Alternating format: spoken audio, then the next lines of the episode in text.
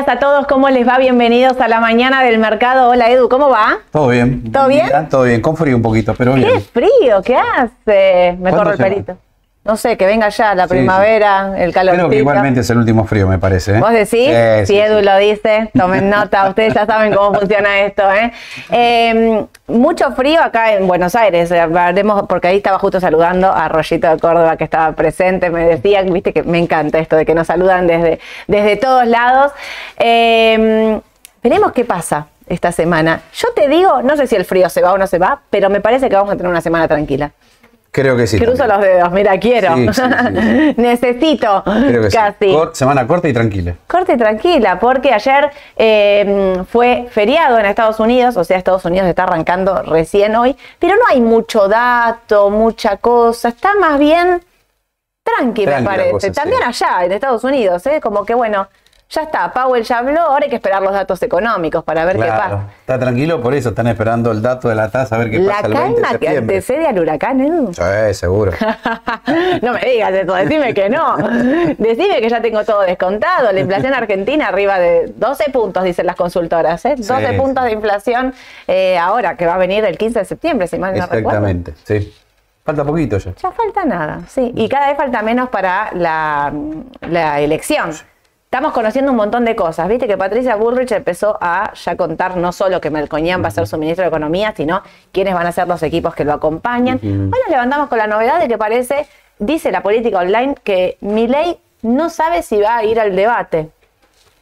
Yo pensé que el debate. ¿eh? Yo pensé que el debate era obligatorio igual. No sé, pero. Que ir, la, lo leí ahora justo antes de, de, de empezar acá la mañana del mercado.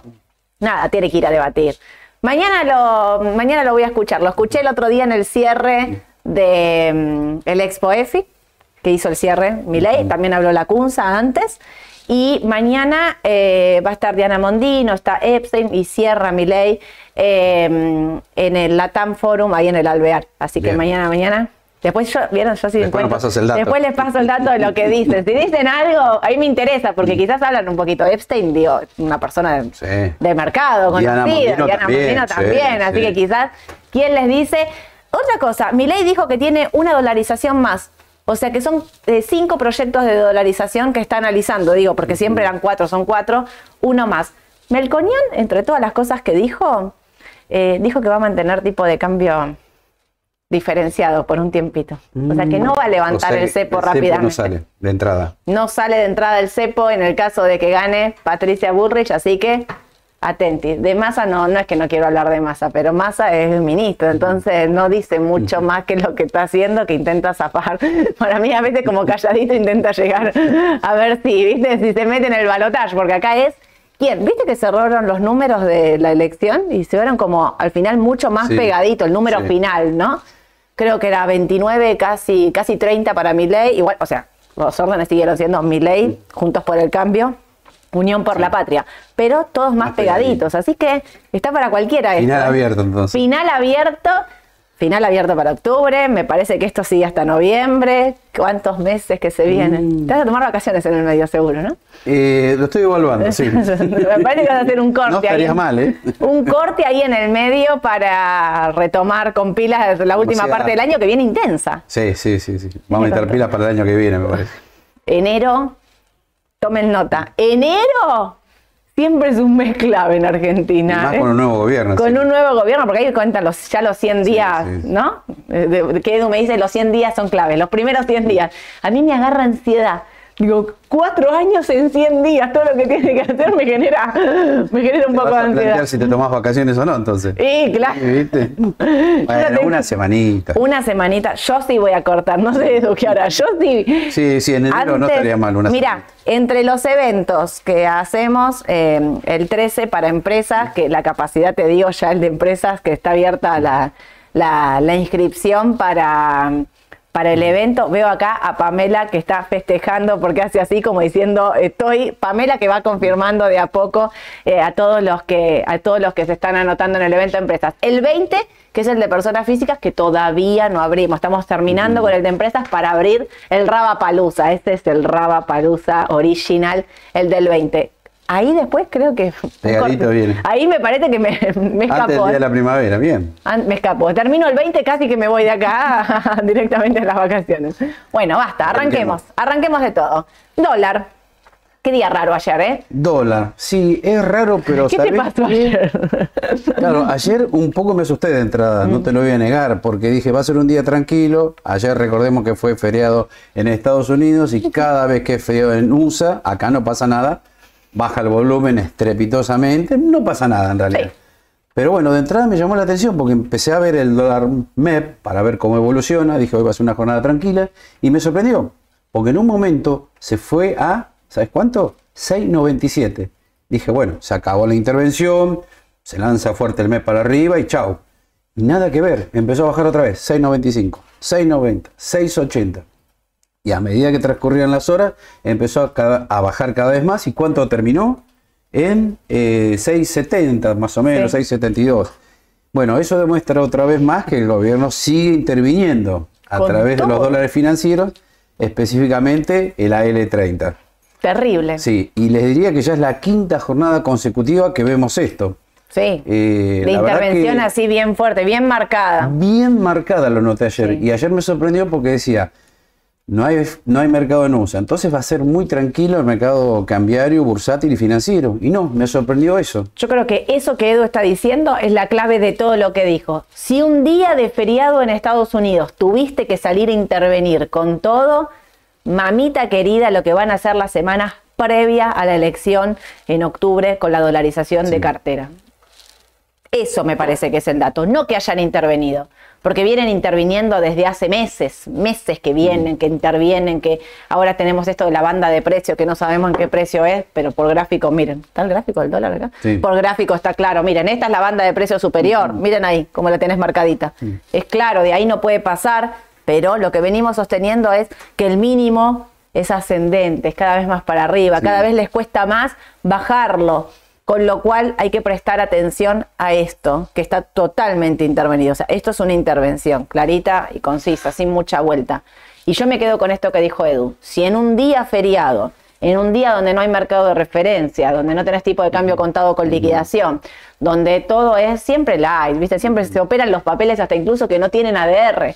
¿Por qué? Porque no tenés un tipo de cambio implícito, entonces no sabés si estás pagando caro o barato. Digamos, yo ayer, por ejemplo, elijo no operarse de AR porque no sé qué tipo de cambio estoy pagando. Entonces tampoco sé cómo va a abrir el mercado hoy en Estados Unidos. Prefiero ir de a poco. Si en un día como en el de ayer tuviste que salir a intervenir, como tuviste que salir a intervenir para frenar esto, ¿cuál es la presión de eso? Del tipo de cambio, te digo, es altísimo. Sí. Altísima. Por eso te diría esta vez que si bien hay un indicador, como ven en el gráfico, venta a través del MACD, no sé si esta vez le daría mucha importancia al análisis técnico porque coincido con vos.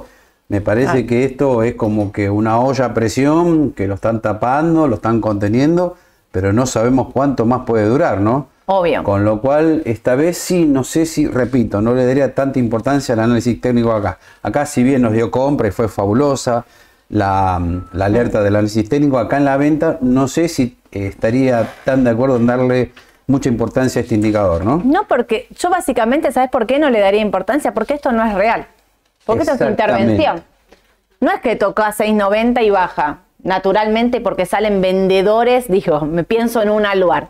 ¿En qué precio compro? ¿En qué precio vendo? vendedores y compradores genuinos que quieren comprar un papel. No es lo que pasa acá. Puntualmente, lo que pasa acá es decir, hay una intervención que hace que no suba. Entonces, el análisis técnico, que es lo que decimos siempre, es una cosa, una herramienta más, pero en este caso no hay que utilizarla porque la tenemos para ver dónde estamos parados. En un gráfico, dónde estamos parados. Pero no hay que darle importancia a esta señal de venta porque esta señal de venta no es genuina. Claro.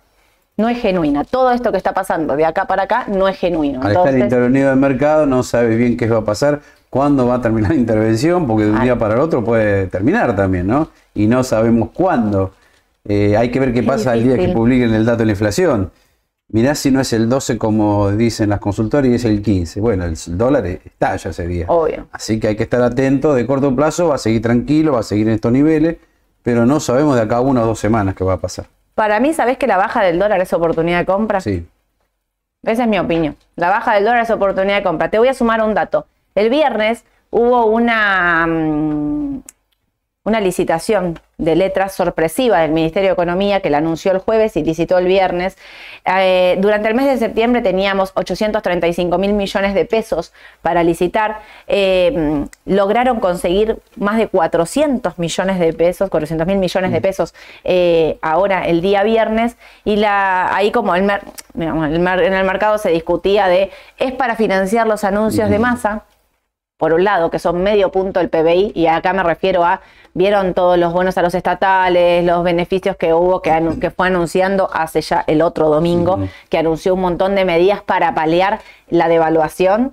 Bueno, entonces muchos decían que esa emisión era puntualmente para eso y muchos em, otros decían, eh, perdón, el secretario de Finanzas, SETI, dice, no, no, no, más allá de eso, digamos como que tampoco dice, no es por eso, más allá de eso, nosotros vemos en el mercado una necesidad de cobertura de pesos, claro, porque estamos todos pensando, a ver, si, no sé si ustedes piensan como yo, después de la paso tuviste que devaluar porque dólar oficial devaluaste para ajustar, eh, digamos, un tipo de cambio que estaba totalmente reprimido y comprimido ahí, que era el oficial. Bueno, devaluaste un 20%. ¿Saben qué está pensando todo? Si el dato de inflación es del 15, 12, como dice Edu, y después te viene otro de arrastre, es un 5, un 6, viene otro 12, mm. te comiste la devaluación en dos meses de inflación. Con lo cual vamos a llegar a octubre con la misma soga al cuello del oficial sin haber tenido ningún beneficio de esa devaluación. Únicamente lo que fue, corrimos la nominalidad para arriba. Corrimos, nos corrimos de números, pasamos de 6 a 12. Pum, pasamos de 2.80 a 3.50. No hubo otro cambio más que eso. Y entonces el mercado piensa que en octubre sea cual sea el resultado, va a tener que devaluar. Y entonces el, secretario de Finanzas que dice, el mercado está previendo esto, no solo de ajuste de inflación, sino también de devaluación, y está buscando cobertura de manera constante. ¿En dónde lo está viendo? En los volúmenes operados. ¿En qué ve los volúmenes operados? Duales, bonos con ser, fondos comunes de inversión que ajustan por estas variables, y ve que la demanda está pasando de peso tasa fija a dólar a, cobertura. Y entonces, ¿qué dice? Salgo al mercado, me financio y encima te doy a vos esa necesidad que tenés. Pero él dice, yo estoy aprovechando la necesidad del mercado de este momento. Básicamente está aprovechándose de la situación actual y del temor que tiene el mercado de no quedar descalzado en pesos a tasa fija al mes de octubre. ¿Cuándo se empiezan a cubrir estas posiciones? Como les digo yo siempre, anticipada, de manera anticipada. No hay que esperar al último día. Y con esto voy a decirles, ¿qué pasó con los duales? El que compró Dual el viernes previo a la elección, el lunes estábamos haciendo el vivo a la mañana, cuando devaluó, el Dual no subió. ¿Por qué?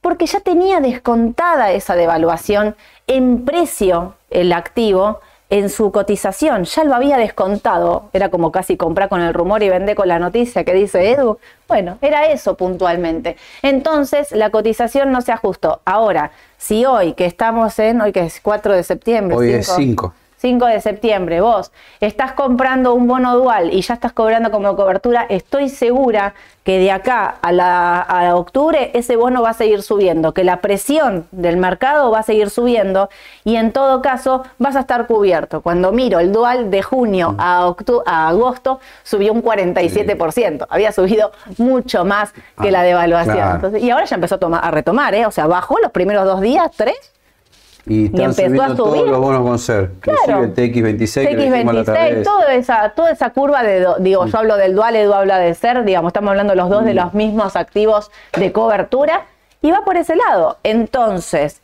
atentos también a que el mercado tiene esta necesidad. En finanzas lo vieron, lo aprovecharon, mm. incluso bajaron un poquito la tasa.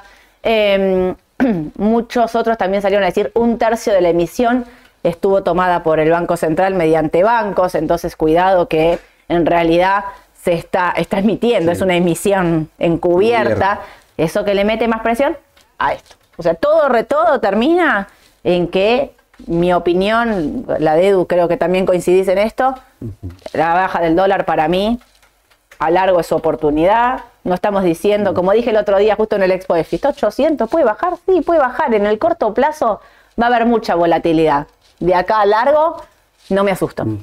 No me asusto. Estar no dolarizado no me asusto para nada. Al contrario. Al contrario, busco instrumentos que me cubran. Sí. No me quedo en tasa fija. ¿Algo más, Edu? El dólar no, ¿no? Eh, no, no mucho más, porque está pasando Eso. lo que pasa todos los días. Vamos a ver qué pasa. En todo caso, SL, viste que había llegado a 8.10 hace unos días, Sí. ahora se estabilizó en 7.70. ¿no? Ahí está, 7.70. 7.70, había bajado también hasta 7.60 Mm. y ahora se estabilizó. Lo mismo con el dólar blue, 7.30, 7.35. Es como que parece que encontraron un piso ahora eso. Sí, Tanto eso es blue piso. como SSL, ¿no? ¿Eso es piso para vos? Y parecería que sí. ¿Sí? Vamos a ver hoy, parecería que sí. Ok, sí, la brecha sigue siendo del 14 porque está midiendo las puntas más, más bajas de la L contra el contado con liquidación, tiene 70, así que por eso tenés esa brecha. Pero sí, a mí me parece también que como hasta acá llegamos, Sí. no, no lo veo mucho más abajo. En fin, avancemos. Bonos en dólares. La intervención acá es terrible. Sí. Esto es. Esto es una bomba de tiempo. Compro, vendo. La pregunta, yo te- no. me animo en el corto plazo acá, ¿eh? Es que la otra vez estuvimos bien porque habíamos dicho eh, qué opinamos de la L30D. Sí, eh, lo vemos como una oportunidad interesante de compra de mediano a largo plazo. Claro. En el corto nadie sabe lo que puede pasar y, y menos mal que lo advertimos porque después bajó. Sí. Y ayer bajó fuerte inclusive. Sí. Entonces uno ve que bueno, es difícil dar un pronóstico con el L30D de corto plazo, porque no sabes a dónde va a ir debido a las intervenciones del gobierno, ¿no? Porque si, volvemos al análisis técnico, si vos lo mirás por AT, esto pasando de los 32 dólares tenía que ser salida de, alcista. Sí. Tenías que comprar. Si yo me abstengo de todo, ¿eh? Miro, digo, uh, pasó los 32, ¿viste? Cuando Mm. te pones el alerta, te pone 32, ping, comprar. Eh, y acá no era este caso. Ahí sí es el momento donde vas a mirar realmente qué es lo que está pasando, porque había pasado los 32 por la intervención, por el tipo de cambio ahí que estaban metiendo mano fuertemente en este bono. Yo de corto te digo, no me le animo, ¿eh? No, no, está impredecible ahora. Sí. En corto plazo está impredecible. No es que pasó 32 y es como, bueno, pasó 32, pero Mm. precisamente porque está intervenido, como el dólar, ¿viste? O sea, está intervenido, no es un dato real este que estoy viendo. No sé cuánto tendría que valer realmente eh, en este contexto. No sé, me queda la intriga. Si de largo me los quedo, ¿eh? Todos. Sí. me preguntan todos. En general, acá lo tenemos, mira. Ahí está. Vos es fijate lo que hizo en el gráfico. No, no. Llegó a valer 35, ¿no? Sí, 35, sí, te pasó un cachito, casi Y 35, pasó unos 50. días a 32. Sí, sí, no, es Increíble eso, ¿eh? No es Terrible. común en un bono en dólares, pero con esta volatilidad uno no sabe dónde moverse de corto plazo, ¿ves? Vos problema. esto, esto es renta fija, te digo. Es renta- parece una acción tecnológica, te diría esto. ya. Claro, porque si no puedo haber tanta volatilidad, pero lo hay. Lo hay, sí, sí, sí, por eso digo, de corto, digo, miro esto, tendría que comprar. La verdad es que no me animo a Mm. comprar en el corto plazo, incluso para, para una jugada de corto, no Sí. me animo. Mm. La dejo pasar, ¿eh? Me quedo con lo que tengo comprado y de corto plazo, en todo caso, elijo otro Mm. papel. Ahora me vas a decir vos que compro, pero Merval en dólares. Ay, Merval en dólares. Qué difícil que está esto, ¿no? De corto está igual. De corto está igual. Veo que los bancos, viste, llegan a ciertos niveles y no pueden, Mm. vuelven a caer, tanto en Galicia, en Maco, francés, mismo Superbit, que ahora vamos a hablar si querés. Con lo cual no hay señales de por ahora de que los ARs vayan a salir con fuerza y cortar este importante nivel de 870 dólares. Así que hay que esperar. Sí, Para los que juegan de corto, bueno, sí, aprovechar estos movimientos que hay a veces en Galicia de pre 16 a 18 dólares, pero no mucho más. Que amague nos hizo Galicia igual con los 18 dólares. Ese día que estaba 18, 15, 18, 20, yo le dije a Edu, creo que se los dije a ustedes Mm. también, no me convence cómo lo está haciendo. Cor- tenía que cortar los 18 dólares con una fuerza ahí compradora. Y ese día la vela, creo que lo tenemos acá, evaluar para Galicia, acá. Eh, ese Ahí día la vela era como rara, que yo les decía a ustedes como, no me termina de convencer. Y finalmente vuelve a meterse para abajo. No, no puede, ¿eh? No, puede Galicia, no, no. no, no, no hay señales alcistas de mediano plazo por ahora. No. No sé si la definición llegará después de las elecciones, es, la gran incógnita que Yo hay, ¿no? Mm. te digo que en las semanas previas, todo, cuando empiezan a llegar las encuestas, ¿viste? La semana previa a, al- a la elección, cuando arranca eso del rally electoral, que es cada uno haga sus apuestas, básicamente, porque estamos casi todos Mm. tres candidatos en 30, ¿no? Digo, cada uno podría decidir eh, quién gana, algunos comprarán, otros no. Digo, casi que te digo que podría incluso darse. Claro. ¿Vos te acordás? Cuando en el mes de, ¿qué fue? ¿Junio? ¿Mayo?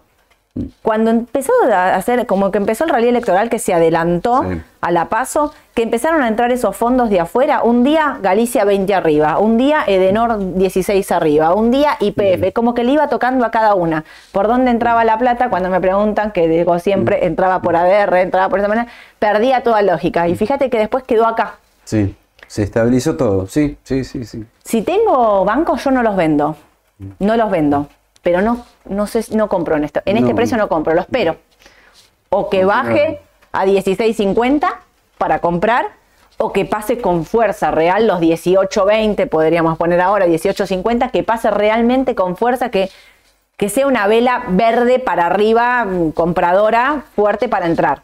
Mi o- opinión. Y otra cosa, en pesos la baja se notó más, Mm. porque agrégale la baja de los ADR en dólares y después la baja del CCL, Claro. que de 8.10 se fue a 7.60 y ahora se estabilizó en 7 7.70, ¿no? Sí. Sí. O sea que, bueno, se vio afectado de dos cosas. Sí, sí. Así que es importante, recuerden en pesos, seguir el CCL, porque Obvio. también las acciones Claro. locales se mueven mucho en función de lo que pasa con el CCL, que por ahí en 800 está un poco caro quizás, ¿no? Claro, ahí Si uno empezamos, lo analiza, ¿no? Si uno, De corto, de corto. Por ahí eh, puede ser que el CCL tenía para corregir. Claro, porque muchos dicen, si vos agarrás una serie histórica y ajustás por inflación el dólar, desde inclusive ponerle de octubre 2020, que ahí Sí. había subido bastante también. Bueno, está en, en 800 como que está un poquito caro, me parece. Claro. Capaz que el nivel adecuado sería para algunos 700, para otros 750, algunos dicen también 680. Sí. Depende de los valores que tomes de inicio, ¿no? tal cual. Pero por ahora parecería que está un poco caro en esos niveles. Yo creo que eso que dice Edu es la discusión como que se pone todo el tiempo sobre la mesa, si el tipo de cambio está caro o está barato. Eh, cuando vos agarrás un gráfico nominalmente, pasa esto que dice Edu, vos decís, bueno, 800, esto no puede superarlos. A mí me parece que a esa cuenta hay que agregarle todo lo que nosotros sabemos. Digo, las importaciones están en un récord histórico de no pago, digamos, se deben 20 mil millones de dólares de importaciones. Ayer Massa liberó 700, ¿viste? De- eh, para los importadores. A ver, es un número que no mueve el amperímetro absolutamente en lo que se debe, pero necesitaban los, eh, las empresas eh, insumos para importar para no frenar la economía, porque Sí. también viene con eso. Si vos, si vos no tenés para producir, no podés producir, eh, frenás un montón de cosas que no se consiguen, eh, digamos, más allá del producto, digo, de importado que quiero comer o lo que sea, me refiero a la pieza que necesito para, para seguir produciendo mi fábrica. Ayer lo empezó a habilitar de nuevo porque eh, está en un récord. Entonces, digo, entiendo esa cuenta que dice Edu, que es la que hace casi todo el mercado. Yo le agrego otra cosa. Para, no sé si está caro o está barato, ahí es donde yo digo, para mí hay que seguir dolarizando. La deuda con los importadores está en un máximo histórico, máximo histórico, y por otro lado tenés la elección. Con lo cual, la baja del contado del MEP y qué sé yo, puede ser una oportunidad de compra en el corto plazo, porque cuando más nos acerquemos a la elección, la dolarización, para mí, se va a Se va a incrementar. incrementar más. Se va a incrementar ante la incertidumbre. La incertidumbre dolariza. Esto es tres candidatos, los tres con posibilidades de entrar a un balotaje con tres eh, modelos económicos claramente bien distintos los tres. Digo, el de Massa podemos no conocerlo a la perfección, pero también sabemos más o menos por dónde va. Por más que no nos diga lo que va a hacer específicamente, tenemos más en claro para, para qué lado va, que es totalmente opuesto al de la dolarización de mi ley. Entonces digo, eh, claramente podrías tres escenarios distintos, con los tres con posibilidades de ganar una elección, está abierta para Sí. todos. La dolarización, la incertidumbre son recontra amigos. Me tengo miedo, compro dólares por la duda, digo. Además, el MEP en 660, 670, está, ese sí está barato, me parece. El otro puede estar caro, pero el 660 les puedo asegurar que está, ahí está barato. Sí, ¿Por qué? Porque, ¿qué pasa? Si se confirma que la inflación de agosto va a ser el 12, sí. la de septiembre va a ser el 14, y no sé la de octubre se va a ser el 16, y bueno, ahí sí te digo, el CCL puede estar atrasado después también, ¿no? Claro. Hoy puede estar un poquito caro el CCL en 810. En estos pero en uno o dos meses puede estar por ahí barato otra vez, ¿no? Claro, y sí, porque la, la rueda inflacionaria avanza Claro. a un ritmo como que hay que agilizar la cabeza, no es más. Viste que pasamos como del 2,5, 3 al 5, 6, al 8, 10, al- ahora estamos ya en los dos dígitos. Correr a los Sí. dos dígitos es como que tu cabeza tiene que acelerar todos los números. Digo, a veces a mí me pasa, por ejemplo, que es como que como que mi cabeza venía con otro tipo de inflación, ¿me entendés? Como que estaba Cuesta acostumbrada. al nuevo escen- escenario. Exacto, Claro. como que mi cabeza estaba acostumbrada a un 60, 70 de inflación, como que tenía muy en claro en precio trasladar. y como que ahora tengo que, no, no, pero pará, esto, esto ya no es más, esto es 120, 130 y, y me va escalando y cada vez me Vamos corre. a 200, si seguimos así. Y cada, bueno, sabes que el BOFA dijo 190. Eh, y cada vez me corre como la vara, ¿viste? Entonces estás todo el tiempo, nada, esto de que agilidad ¿eh? hay que tener en el mercado de manera constante. Pero bueno, Galicia entonces, que es un poco el Merval en dólares, porque cuando miramos el Merval en dólares, no quiere, No quiere. no confirma y esperamos para entrar. ¿A dónde puede corregir? Bueno, habría que ver los 780, me parece que es un primer número. Si llegara a corregir, habría que verlo. Y si no, tener presente estos datos en dónde entrar, ¿no? Galicia pasando los 18, Macro pasando los 28, Pampa pasando los eh, 50. 49 era, ¿no? 49 dólares. 49, Pampa, sí, iba a decir 59, Bueno, sí. 49, 49, ojalá. 50, bueno, está bien. 49 y eh, IPF pasando los 15.50. Digo, estos cuatro valores son los que ustedes tienen que tener de referencia para este Merval en dólares, ¿sí? Avanzo. Alvar. Alvar, bueno, está muy para mí relacionado con lo que pasa con el dólar también. Fíjate la tremenda suba que tuvo Alvar desde 400 hasta casi 680. Vos sabés que muchos dicen, Alvar la comparan históricamente con el valor del dólar. Es Sí. como que cuando llega un dólar está bien valuado.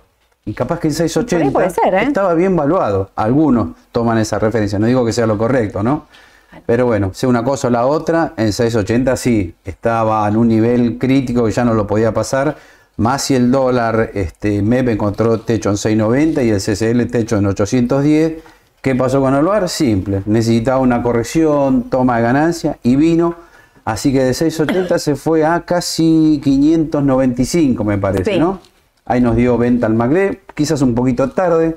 ¿Por qué? Porque el primer nivel de soporte estaría en la zona de 580. Sí. O sea que Estamos estamos, ahí, ¿eh? cerca, muy cerca del primer nivel de compra. Estén Sí. atentos a ese nivel porque entre 580 y 600, si uno tuvo la oportunidad de salir arriba en 680, Ah. estaría bueno empezar a entrar en estos niveles. Si no salí, no salgo. No, no, no saldría ahora. ¿Y compro? Ay, perdón, voy a tomar un poquito de agua. Tengo una sed. Gracias.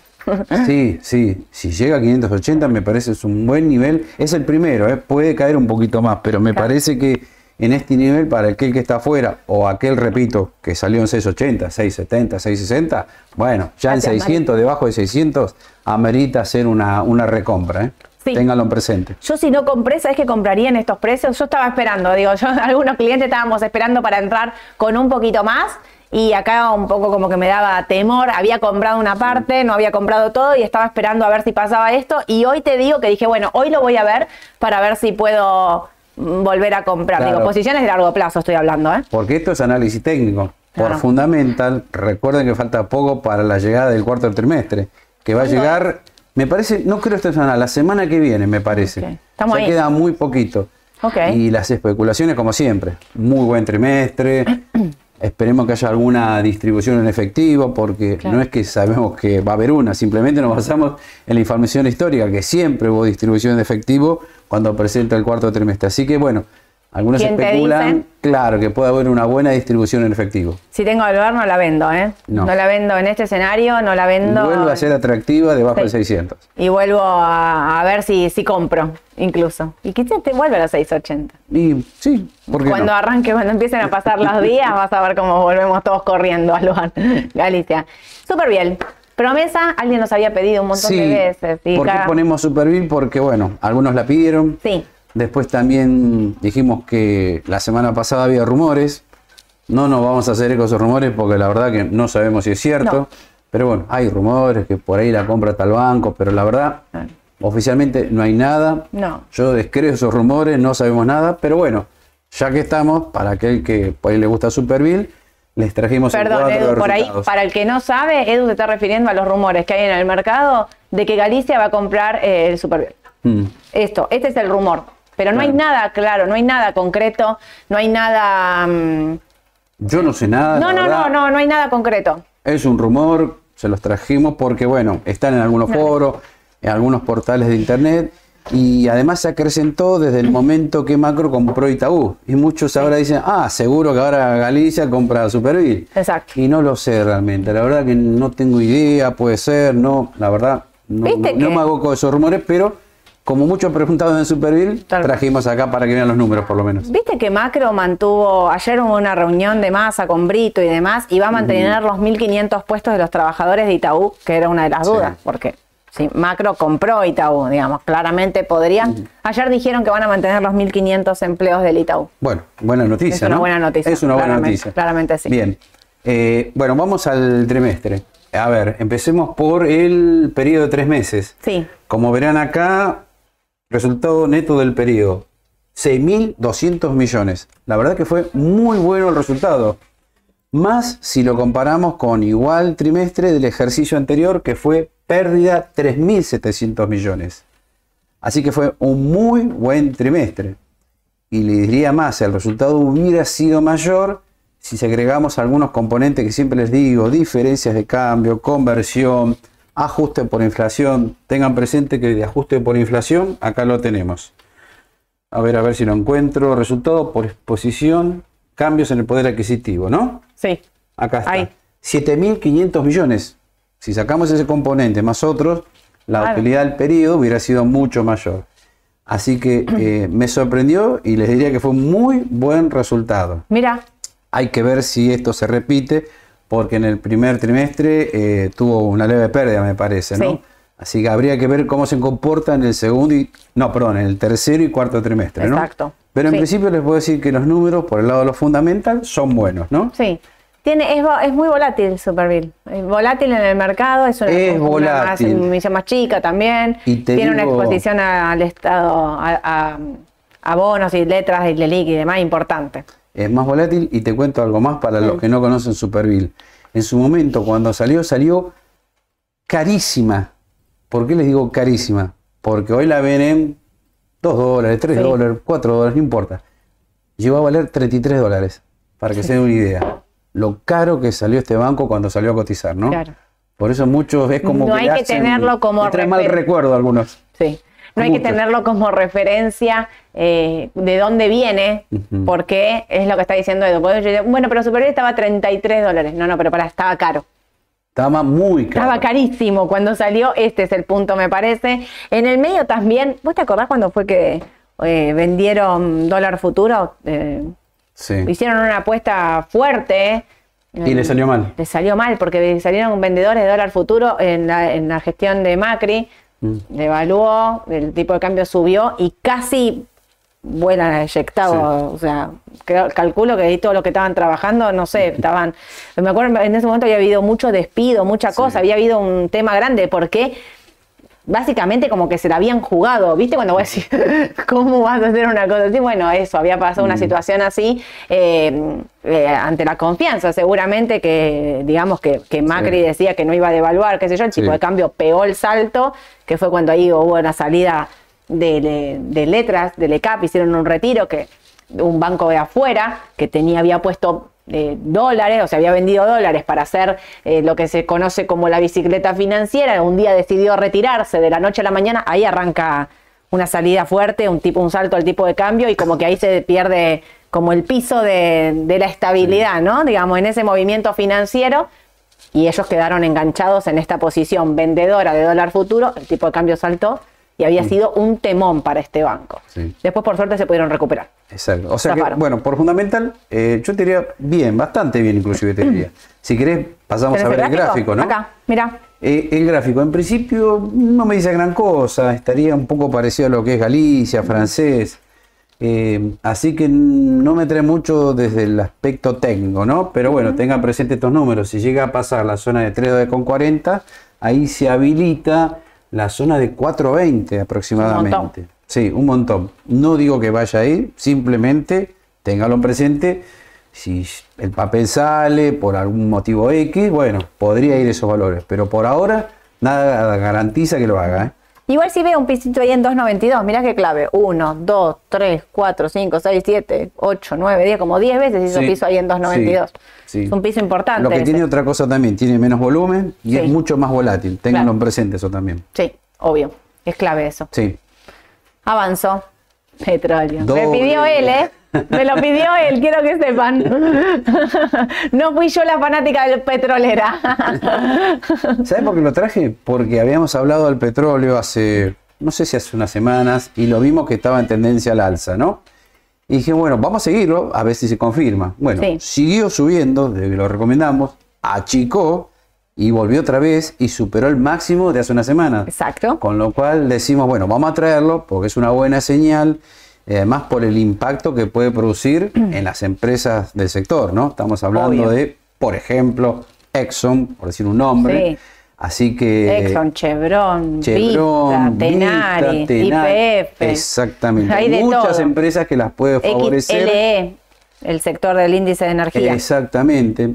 Y además me quedó grabada alguien que en un interesante portal, no voy a decir el nombre, eh, puso, bueno, puede ir a 100 y empiezo a mirar el gráfico y digo, sí, la versión WTI, tenga presente esto, WTI, no el otro, el Bren, ¿eh? estamos Sí. hablando siempre del WTI.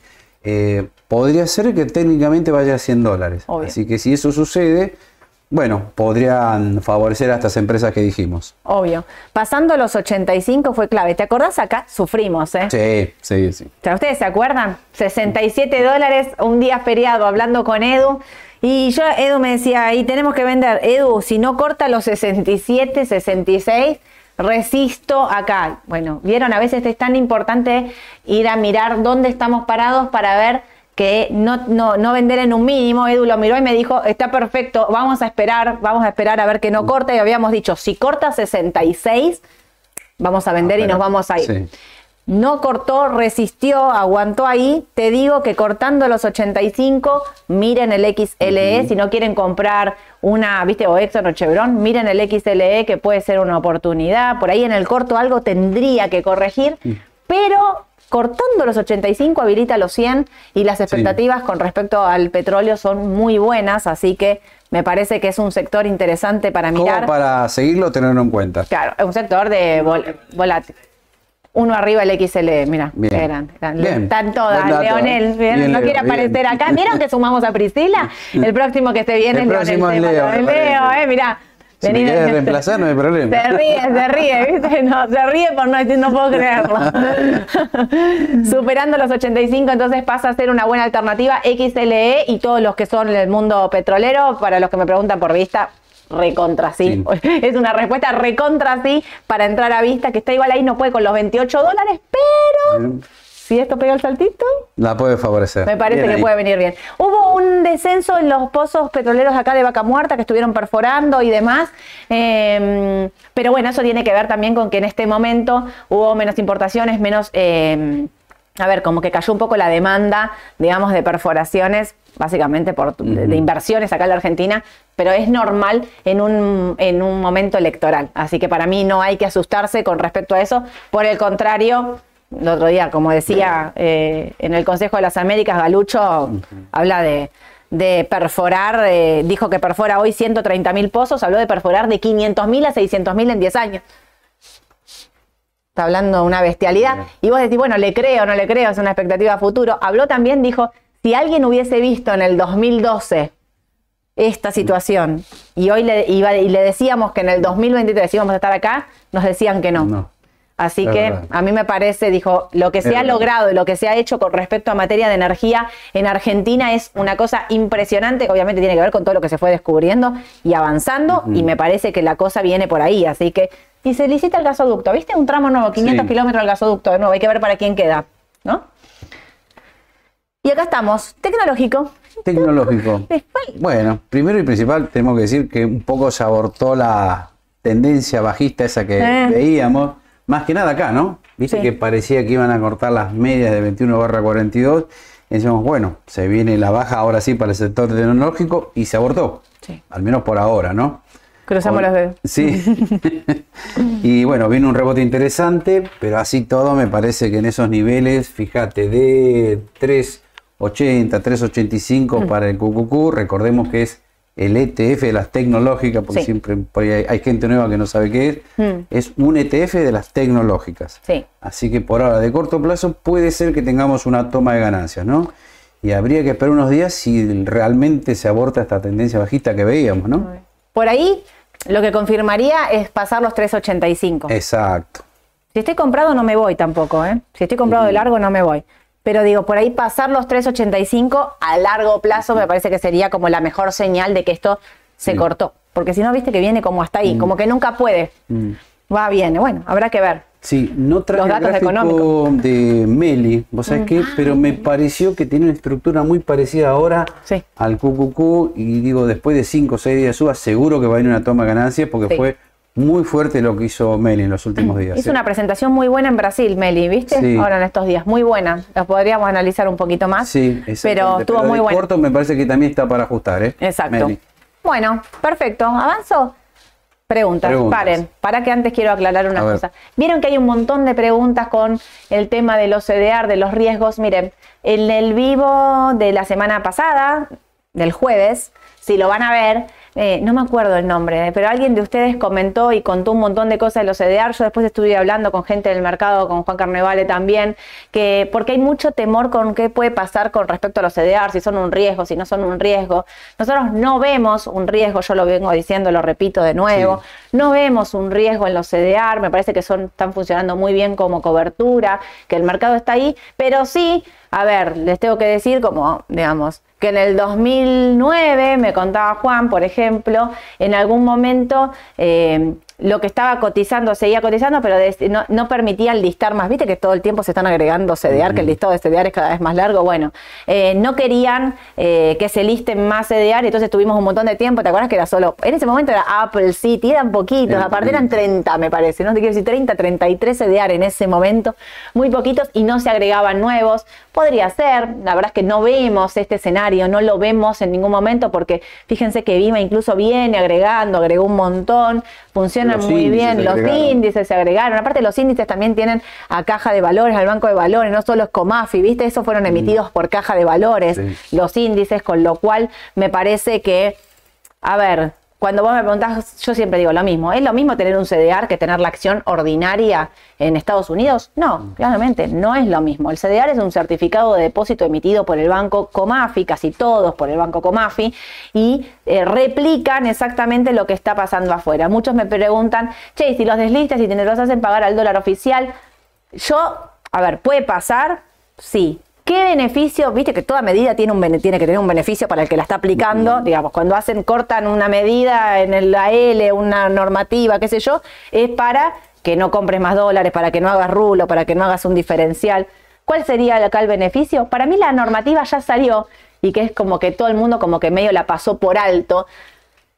En algún momento, no me acuerdo ya cuál de todas las normativas, fue que los CDR se incorporaron a lo que se llama tenencia en el exterior. Entonces, ¿qué estoy queriendo decir? Si vos sos un importador, que eran los que más buscan cobertura, porque son los que tienen los pesos y no saben, no pueden comprar dólar oficial, si vos tenés un, em, si vos sos un importador, la normativa dice que no podés tener más de 100 mil dólares al oficial en, activos del exterior. Y cuando agrupa todo lo que es activo del exterior, al principio podías tener CDR, pero después, el que fue en agosto del año pasado, incorporaron a los CDR en esta tenencia. Y entonces eso que quería decir, ¿se acuerdan que nos habían dado como plazo hasta el 18, 19 de agosto para desarmar posiciones y todos estuvimos desarmando y vendiendo CDR? En ese momento, ahí ya estaba la restricción, digamos. Ahí era como, bueno, el grande, el grosso, la plata importante, como decimos, de los fondos grandes. ¿Qué pasa en ese momento? Bueno, ahí ya estuvo. Lo limitaron cuando los pusieron como activos en el exterior. Entonces, me parece a mí, no estoy diciendo que no va a pasar, como todo, vieron que acá uno nunca sabe, pero yo no le veo un riesgo con un beneficio mm. al CDR para el que tome el riesgo de decir, bueno, esto lo deslisto o no sé, o, tomo otro tipo de medida. No la veo. Entonces, muchos van a decir, bueno, en algún momento eh, los hicieron valuar al oficial. Pará, no hicieron valuar todo. Las tenencias nuestras, de los minoristas, de todos, no. Agarraron a las aseguradoras en el 2012, 2013 y les hicieron valuar las tenencias del exterior a dólar oficial. Acá el mercado siguió cotizando y a la moneda en la que estaba, con, en ese momento ya con dos tipos de cambio distintos, 2012-2013, con lo cual yo no veo un temor en este momento de decir, va, esto va, va, va a pasar, o los van a sacar, o nos lo van a poner en pesos al oficial. La verdad es que no solo no lo veo, sino que no le encuentro el beneficio al que tome esa medida. Por el contrario, digo, volaría, sería una medida hasta contradictoria, volaría todo por el aire. Veo, hasta precisamente veo el escenario contrario a que eso ocurra. Con lo cual, a mí me parece que tranquilidad, tranquilidad, porque yo entiendo que te pasan estos momentos de mercado y uno, viste, le genera, ¿dónde tengo mi tenencia? ¿Dónde tengo esto? ¿Dónde tengo lo otro? ¿Es lo mismo el CDR que la acción ordinaria? No. Pero a mí, la verdad es que no me deja, y con toda la gente que hablé, quiero que sepan esto, no es que es una idea mía, digo, fui escuchando también otras opiniones de gente del mercado de mil años y todos me decían como, no veo un riesgo, no veo un riesgo ni un beneficio. Edu me decía lo mismo, o sea, no, no veo algo que, digas, lo haría por este motivo. No, no, la verdad es que no. no. Quería aclarar eso porque venían preguntándome un montón. Ahora sí.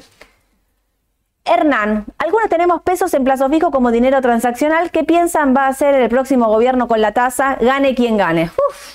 Uy, qué difícil. Qué difícil. ¿Sabes que yo creo que la tasa se sube? Gane quien gane. Sí. Yo, eh, mi opinión. Gane quien gane, para mí la tasa se sube para después empezar a ordenar los tipos de cambio. Melcoñán dijo de a poco, eh, eh, mi ley también no habla de una dolarización, tipo mañana tenemos, no, mi ley es una transición y para mí para eso tenés que tener una tasa bien alta, para que te entre en dólares. Bueno, algo parecido pasó, ¿te acordás? En el, a ver si recuerdo bien, 2002, después de la devaluación, cuando el dólar se fue a 3, 3,5, casi 4. ¿Sí? la tasa voló, se fue arriba del 100% cuando había una inflación, no sé si del 4, 5, 6% mensual. O sea, y después sí la fueron bajando, claro. pero a lo largo de los meses. Digamos que los tres primeros meses, 100, 120%, y después la fueron bajando a lo largo del año, ya bueno, 80, 70% anual. Es una posibilidad que hagan lo mismo ahora también, ¿no? Sí. Para que tengan de paso contenido el dólar, si es que lo liberan también. Claro, y es la, es la forma.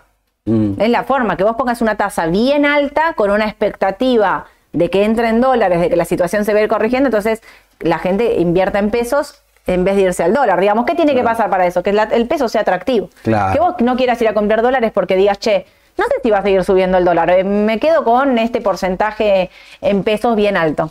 Es de ahí. Tendríamos que ver una tasa alta, pero en términos reales también, ¿no? Ah. Claro. Escucharon, ¿no? En términos reales se está refiriendo a por encima de la inflación y de las expectativas de inflación. Claro. No sirve. Por eso yo veo una tasa alta. Vos fíjate, hoy puedo decir, en términos nominales tenemos una tasa alta ahora. Sí, 118%. Pero ¿cuánto es la inflación estimada cada un año? 150, 170, no me sirve esa tasa. No. Es negativa. Claro. Sí, sí, sí. No, no es una tasa efectiva real positiva, por decirlo de una manera. Aunque ellos nos digan que sí, no lo, no lo estaría haciendo. Para, sin ir más lejos, fíjate lo que está pasando en Estados Unidos. ¿Te acordás que al principio la tasa de Estados Unidos iba con respecto, era negativa, porque la inflación de Estados Unidos estaba en el 9 y la tasa estaba en el 4, iban subiendo, 4, 4 y medio. Bueno, suben la tasa para qué? Para ir también bajando la inflación. Lo lograron, digamos, a ellos les fue con otro, otro tipo de mecanismo y demás, digamos, eh, eh, en una medida muy rápida fue subo fuerte la tasa para que baje la inflación y tener tasa positiva. Ahora sí tienen tasa Ahora positiva. Sí. Ahora tienen el bono del tesoro a cinco y medio y la tasa de inflación 3, 4, 3, 5. Sí, menos también, me parece. 3, ¿no? me parece. 3% creo que anda. Así que nosotros vemos como, nosotros creemos que la forma, una de las tantas medidas que tienen que tener, una es subir la tasa. Ahora, ¿Conviene el plazo fijo? ¿Te conviene tener una tasa fija a largo plazo a 30 días? Cuidado, porque viste que a veces la tasa se sube de manera escalonada. Por ahí vos compraste el plazo, hiciste un plazo fijo hoy, te digo una cualquier cosa, tasa del 140. Y viene la semana que viene y 150 y 170 y 190 y por ahí vos te quedaste a 140. Yo en estos escenarios de cambios de, de, variables, soy de las cosas cortas. Para ir agarrando todo el tiempo esa suba lo más que pueda. ¿Me entendés? Entonces quizás no te conviene el plazo fijo, una caución bursátil. Entiendo que la diferencia es hoy es abismal, 98 contra 118 las tasas de diferencia. Bueno, hay una cuestión de riesgo también, ¿no? Y en el plazo fijo, aparte de los riesgos normales del plazo fijo, digamos de eh, que siempre corren, ¿no? El plan Bonex, si se van a quedar, no se van a pagar y demás. Bueno, también la cuestión de tener el dinero en mano mañana, liquidez inmediata, hoy vale un montón. Hoy vale un montón. Con lo cual, no soy tan del plazo fijo de cosas más cortas, ¿no? Incluso una letra. Sí, también. Alex, una pregunta. ¿Cuál es la diferencia entre convertibilidad, bimonetarismo y dolarización y cómo se aplica en bonos y CDR? Uh, Mm. esta pregunta es pregunta de examen. No, pero es para un economista, me parece. La diferencia entre convertibilidad, bimonetarismo y dolarización son un montón. Las diferencias, la convertibilidad es el uno a uno, digamos, eh, vos en la... No sé si convertibilidad y bimonetarismo, ¿cómo te lo Es- explico es fácil? difícil de responder La dolarización parece, es ¿eh? pasar todo a dólares, en un camino, digamos, de peso a dólar y tener solo una moneda. El Ecuador, bimonetarismo... por. Eh, exactamente. El bimonetarismo es un poco lo que está planteando Melconian. Mm. Que yo no sé si hay tanta diferencia entre bimonetarismo y convertibilidad. Sí, hay diferencia porque en el bimonetarismo vos podés tener dos tipos de cambio. Estoy pensando, me lo estoy contestando. Eh, en el bimonetarismo vos podés tener dos tipos de cambio, como incluso dice Melcoñán, que vamos a tener dos tipos de cambio porque no puede levantar el cepo de manera inmediata y tener dos monedas que vayan. Que al fin y al cabo, digo, si vos vas a comprarte un departamento y lo compras en dólares, ¿no es un bimonetarismo? Sí. No vivimos en una economía En bimonetaria sí. ya en la práctica. Digo, porque si vos, eh, digamos, cuando mirás, está bien, me vas a decir un pasaje, una cosa al exterior, pero la pagás en dólares, haces al tipo de cambio. Digo, para mí ya vivís en una economía bimonetaria porque ustedes ahorran en pesos o ahorran en dólares. Miramos los rendimientos de los eh, de las inversiones, ¿en pesos o en dólares? Bueno, tiene No, que ver con además eso. es difícil, La convertibilidad. Aplicarlo a bonos y ese No, sí, eso. eso- es difícil. La convertibilidad, ahí sí es el, el uno a uno, poner un Mm. tipo ahí. La convertibilidad es de buscar dos tipos de cambio, o- sea, es decir, un peso vale Mm. tanto, que no sea, que el monetarismo es, es fluctuable. La convertibilidad es estática, es fija. Ponen un tipo de cambio, creo que en ese momento, eh, no te quiero decir que fue 10.000, me parece Sí. que fue 10.000, pero había pasado como de 600, 700 a 10.000 lo fueron subiendo y en 10.000 decían. aplican la convertibilidad, allá en el 91. Eh, ¿Cómo se aplica en bonos y CDR? Hay que Qué ser difícil. no, no. Qué Creo que no difícil. sé si alguien lo puede responder eso. No sé, honestamente, o sea, no, no, no sé, porque tendríamos que ver qué tipos de cambio tenemos, qué se aplica, de- qué tipo de cambio es de libre acceso al que todos podemos acceder, implícitos, digamos. No, Esto no es muy sé. teórico hoy, Sí. me parece. No. No, no sabría cómo lo puedo aplicar. Voy a ser honesto. Edu, creo que No, yo también. No, no me la juego, ¿eh? la dejo pasar, mira. ¿Rendirán más los bonos ser o dual o plazo fijo? UVA que tener dólares. Gracias, excelente jornada. Pablo. Bono ser, dual o plazo fijo UVA. Y ¿Qué depende pensás? del momento, me parece acá. Ahora, antes que tener dólares. Me imagino que será para ahora. Y yo diría, yo me siento más seguro dolarizando, pero en algún momento, y en función de lo que hablamos hace un rato, quizás sea más conveniente la tasa de interés. Sí. Si se estabiliza todo y sube la tasa el año que viene, ponele, vamos a apostar eso, que se estabiliza todo. El dólar queda muy alto y este, los rendimientos son positivos, reales. Me arriesgo, no sé si un bono ser, pero algún instrumento que siga la tasa de interés. ¿no? Claro. Viste que va a haber Sí. bonos que ajustan por Sí, tasa. obvio. Me iría por ese lado, o una letra también. Una letra por tasa fija, decimos. Claro, pero depende del momento, creo. ¿eh? Yo creo que esto depende mucho del momento. Por ejemplo, si estamos mirando ahora lo que estamos diciendo los próximos días, tipo el recontra corto plazo, y quizás los bonos ser, duales o plazo fijo UVA van a estar mejor que el tipo de cambio si se logra estabilizar en esto. Pero fíjense lo que dijimos al principio. Nosotros dos pensamos que el dólar bajo es una cuestión circunstancial, de momento, de semanas, que cuando nos acerquemos a las elecciones, la presión dolarizadora va a volver. Y entonces, y la presión devaluatoria. Yo te digo que en estos, en estos me quedo con el dual. Porque el dual me cubre por devaluación y por ser. Bien, bien. Me quedo con este que es, me parece el que más te cubre en ambos. Digamos, ¿no? Digamos, Sí. la expectativa de Sí, sí, devaluación, ¿viste? Cuando me arranca la presión, devalúa, devalúa, devalúa, alcanza. ¿eh? Bueno, ahí dual, es dual. Es dual sin lugar a dudas, cosa de no quedarte enganchado en otra cosa. Y dólares tenés que tener. Esto nunca es al 100, ¿eh? Siempre. Tenés dólares. Aparte de la inversión en pesos, que vos me decís, bueno, ¿qué pondría? Aparte tenés dólares. ¿Cuál es el dual que recomiendan? El dual que recomendamos, Pedro, es el TDF24, TDF24, febrero 24 o TDA24, que es abril. Febrero y abril 24. No el de septiembre, que es el que ya vence ahora. Este no. Buen día, tiro pregunta. En la Expo EFI se habló que ante una liberación del tipo del cambio, el impacto de la inflación es superior al tipo de cambio. Sí.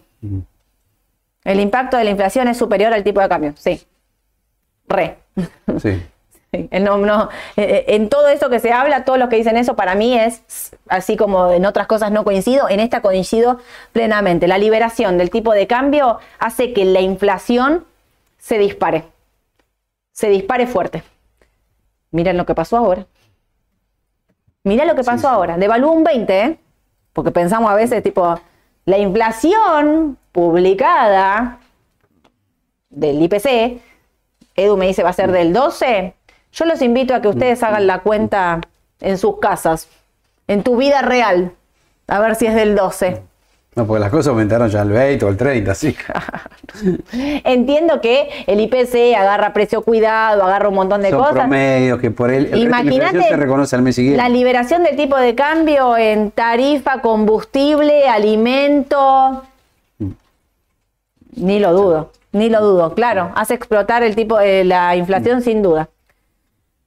Juanpi, hola, buen día. ¿Hasta cuánto se calcula este rally alcista de Merval? ¿Hasta noviembre? Gracias por todos los aportes. Excelente programa. Saludos, Juan Pablo. Gracias, Juan Pablo. Es difícil de responder esto, ¿no? Hasta noviembre, ¿sabes que no sé? Porque tenemos la elección en octubre. ¿Cómo, res- cómo llegamos? Ejercicio. ¿Con cuánto llegamos al Merval en dólares a la paso, a la elección general, a octubre? Y según el resultado, si está caro o está barato. Y además otra cosa, le diría, acá hablas de Rally y del Merval, supongo que estás hablando en pesos, porque en Claro. dólares no pasa nada. Desde Es lo que hace mostramos antes. Un mes y medio más o menos, no pasa nada en dólares. No. El problema es que muchos nos olvidamos de eso y vemos en pesos. Claro. Y en pesos sí subió, obvio. Sí. Pero hay que ver si le ganó la inflación, a la suba del dólar. Sí, Y le ahora- ganó a todo porque voló con todo, subió fuerte en todo. Sí. Pero medido en dólares y ya lo vimos con Galicia. No pasa nada, no, No. supera los 18 dólares con 60, poner. no, O sea que en dólares no hubo rally en algunos papeles. no. Sí te podría citar puntualmente por ahí, no sé, algún papel de panel general, Claro. o la suba que tuvo Aluar, eh, Texar, pero este, En pesos. En pesos. En pesos En tuvieron un rally, ver mucho más sigue, alto que todo. Y todo va a depender, entre otras cosas, de, de la evolución del CCL. Clarísimo. La última. Hola a todos, Sergio Martín. ¿Es momento para comprarse de art tecnológicas como AMD? ¿Con este tipo de cambio no te gusta? Eh, no es mala idea, pero el tema es que de corto plazo vimos que estamos ante una posibilidad de que ajusten las tecnológicas por esta suba que tuvieron los últimos cinco días. Así que no sé si es momento ahora de Claro. AMD y del resto. Pero bueno, no es mal papel. No. ¿Pero te gusta para el largo? Y, s- Me gusta más Nvidia, aunque puede ser que esté caro también. Sí, Viste. Mm. muchos dicen que está caro, pero uno lo ve por análisis técnico y el papel sigue, ¿no? Obvio. A mí me gusta, digo, si sacando de, me gusta el sector, semiconductores, SOX. Viste que yo siempre Sí. digo SOX, S-O-X-X, el ETF de semiconductores. Me parece que es una buena opción. Y para comprarse de AR, sí me parece que el tipo de cambio del contado con liquidación 670 es un, una- un buen dólar para, Sí, para comprar. Para comprar. Sí. 670, no, 760, ya estoy mezclada. pero- 670, dijiste. o seis- 670, 670, 670. Pero 670 no es el dólar contado con liquidación. No, es el MEP ese. Ese es el MEP, 760. 760, exactamente. Ahora sí. Miren, miren cómo llegamos, ¿eh? Y es martes. Se y nos hoy, mezclan los números. Y hoy es el primer día de presencialidad acá. Imagínense cómo llegamos el viernes. Bueno, eh, le mando un beso a Mauro que está enfermo. Le mando un beso a Alejandro que está enfermo. A los dos que se mejoren. Están. están ¿eh? Medio pachucho. ¿Viste? No están así, no se toman el juguito de naranja, el café con leche como lo tomamos Claro. nosotros, que estamos 100 puntos. Bueno, hoy a la tarde va a estar haciendo la decisión justa eh, Ayelen y Priscila, así que van a estar haciendo la decisión justa, Bien. haciendo análisis técnico de mercado. Me pedían por Priscila, ahí está, ayer en el vivo de Instagram a la tarde estuvieron excelentes las dos, así que hoy van a estar haciendo. ¿Te, ¿te gusta Priscila? Sí, sí, rompe, la veo, la ¿viste? veo. La sí. veo, le Y- veo y ahí está de. Con cara de sonriente porque le muestra que le gusta, seguro. Sí, sí. Eh, no se achica, acá no se achica nadie. En esta oficina me encanta, este equipo no se achica nadie. Hoy a la tarde las chicas la decisión justa. Y mañana voy a estar en el forum. eh, Latam en el Hotel Alvear, así que ya te dije, después te Mm, cuento todo, después les chusmeo todo, olvídense, el jueves 9.45 nos vemos en la mañana del mercado y anótense las últimas empresas, porque cerramos la convocatoria. Ya estoy a punto de decir, bueno, hasta acá llegamos, basta, para vernos el 13 presencial con todos ustedes. Así que anótense. Chau, chau, que tengan día lindo.